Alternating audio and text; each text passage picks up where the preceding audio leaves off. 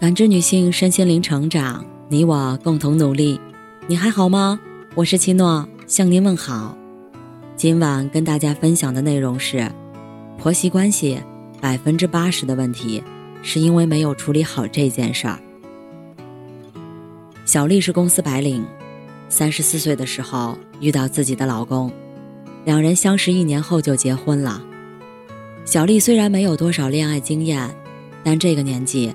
也听了不少周围人的狗血爱情史，尤其是他们婚后与婆家共同居住的种种闹剧，所以她很早就跟未婚夫提出来，虽然婆婆一个人居住，但婚后也不要同住在一起。还处在追求阶段的未婚夫，虽然有些犹豫，但还是一口答应了。毕竟他家有两套房子，而且母亲身体硬朗。婚后一年是小两口平静和甜蜜的一年，同许多家庭一样，这样的风平浪静被新生命的到来打破了。小丽的父母在外地，而且她大龄投胎，身体种种不适频现，婆婆自然就搬来与他们同住。怀孕最后三个月，婆婆给了她无微不至的照顾，让很早就离家感受不到父母温暖的小丽。倍感温馨。婆婆搬来后，便将所有的家务都承担起来，并且还早起去买新鲜的食材，换着花样做饭。那几个月，虽然小丽的身体反应很痛苦，但真切感受到了来自长辈的关爱，心中也温暖无比。住在同一屋檐下，彼此的交集就越来越多。小丽偏偏是个很在乎边界的人。有一天，拉开五斗橱抽屉，发现自己的内衣内裤被婆婆收拾好，整齐的码在里面。小丽既羞涩又愠怒，但想着婆婆的好心，她没好意思提出来。接下来，婆婆从她钱包里直接拿钱去买菜。孩子需要喂奶时，婆婆问也不问，直接解开她的衣服就帮着挤奶。孩子半岁时。婆婆仍然不敲房门，就直接闯进他们的卧室。婆婆无处不在，毫无边界，让她快要窒息。但小丽没有勇气挑明，有时候阴着脸，但婆婆却感觉不到。跟老公抱怨，她呵呵一乐：“嗨，我妈就那样，你多担待点呗。”抱怨多了，老公就觉得她不够包容。有一次，两人发生口角。老公突然暴怒：“你太不孝顺了，你对自己父母不好，对我妈也忘恩负义。”小丽心碎到了极点。因为父母重男轻女，她自小在奶奶家住，母亲和父亲关系不好，动不动就拿她出气，所以小丽和自己的妈妈感情不深。她将这份心事说给最爱的人听，现在。却变成了攻击自己的把柄，但想着孩子还小，这个家离不开婆婆，小丽只好一忍再忍。直到孩子两岁那年春天，一家人去旅游，小丽带着儿子从酒店游泳池回房间，撞见婆婆手里拿着老公的短裤准备去洗。经过虚掩的卫生间房门时，她发现正裸着身子刮胡子的老公，小丽的头都要炸了。等婆婆回到她自己的房间，小丽情绪激动地对老公说：“你不是小孩了，还要你妈洗内裤吗？还有，你连衣服都没穿，你妈就这样进进出出。”老公什么都没说，推了她一把，她一下跌坐在地，对这场婚姻也彻底失去了信心。婆婆听到动静，赶来指责孩子不该动手。得知小丽生气的原因后，他竟然说：“这种女人就该打。”小丽知道再也不能忍了。回到北京后，她让婆婆搬回家住，老公不干，她把老公也赶走了。小丽婚姻中出现的问题，那就是婚姻双方的感情没大问题，但婆媳矛盾很严重。这时，如果老公完全不管或站在母亲一边，孤立无援的妻子，要么过得很痛苦，要么就想离婚。通常来说，婆媳矛盾最容易爆发的时间是儿媳生完孩子之后。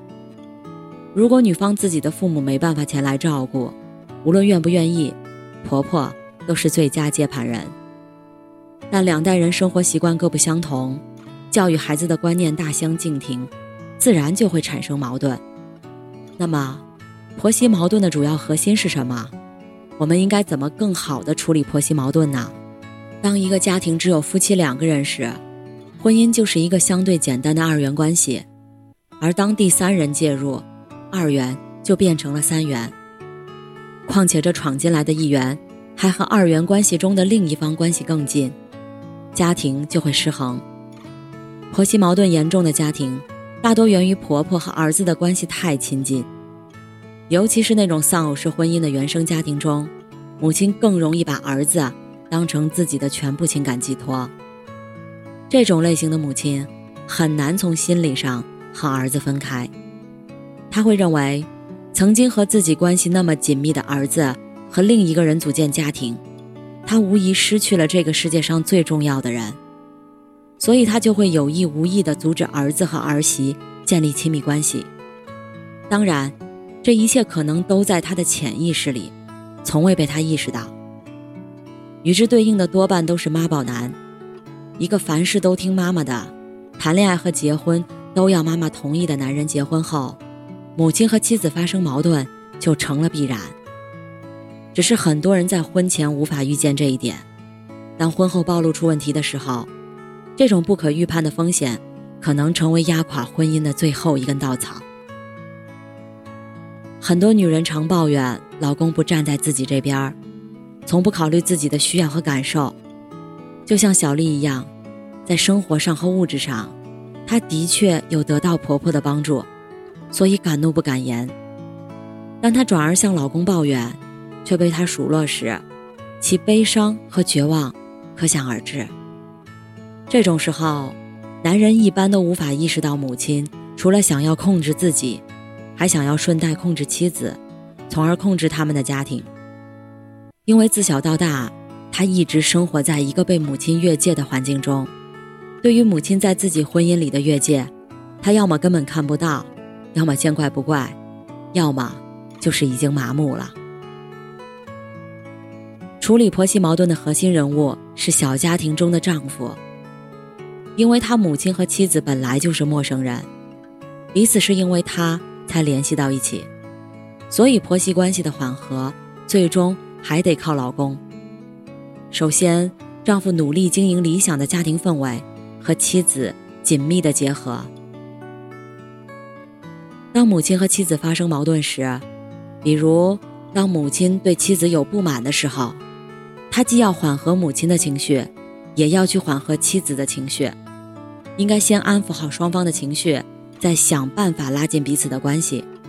好的儿子要让母亲感到自己并未失去这个儿子，反而多了一个女儿，同时让妻子感到我是站在你这边的，我们俩是同盟军，一致对外。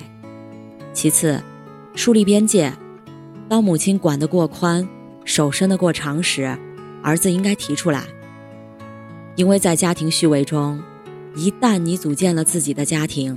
那么现在家庭的重要性就高于原生家庭，夫妻关系是高于一切关系的，包括亲子关系。小丽的丈夫应该意识到，你首先是丈夫，然后是父亲，最后才是儿子。如果搞乱了这个关系顺序，与妻子发生矛盾和冲突就在所难免。好的家庭永远是子女有自己的小家庭。而父母有他们自己的家庭，子女和父母彼此相爱，也彼此有边界。这个边界并不会隔断两代亲情，夫妻关系才是家庭的定海神针。感谢您的收听和陪伴，如果喜欢，可以关注我们的微信公众号“汉字普康好女人”，普是黄浦江的浦，康是健康的康，添加之后。您还可以进行健康自测，我们下期再见。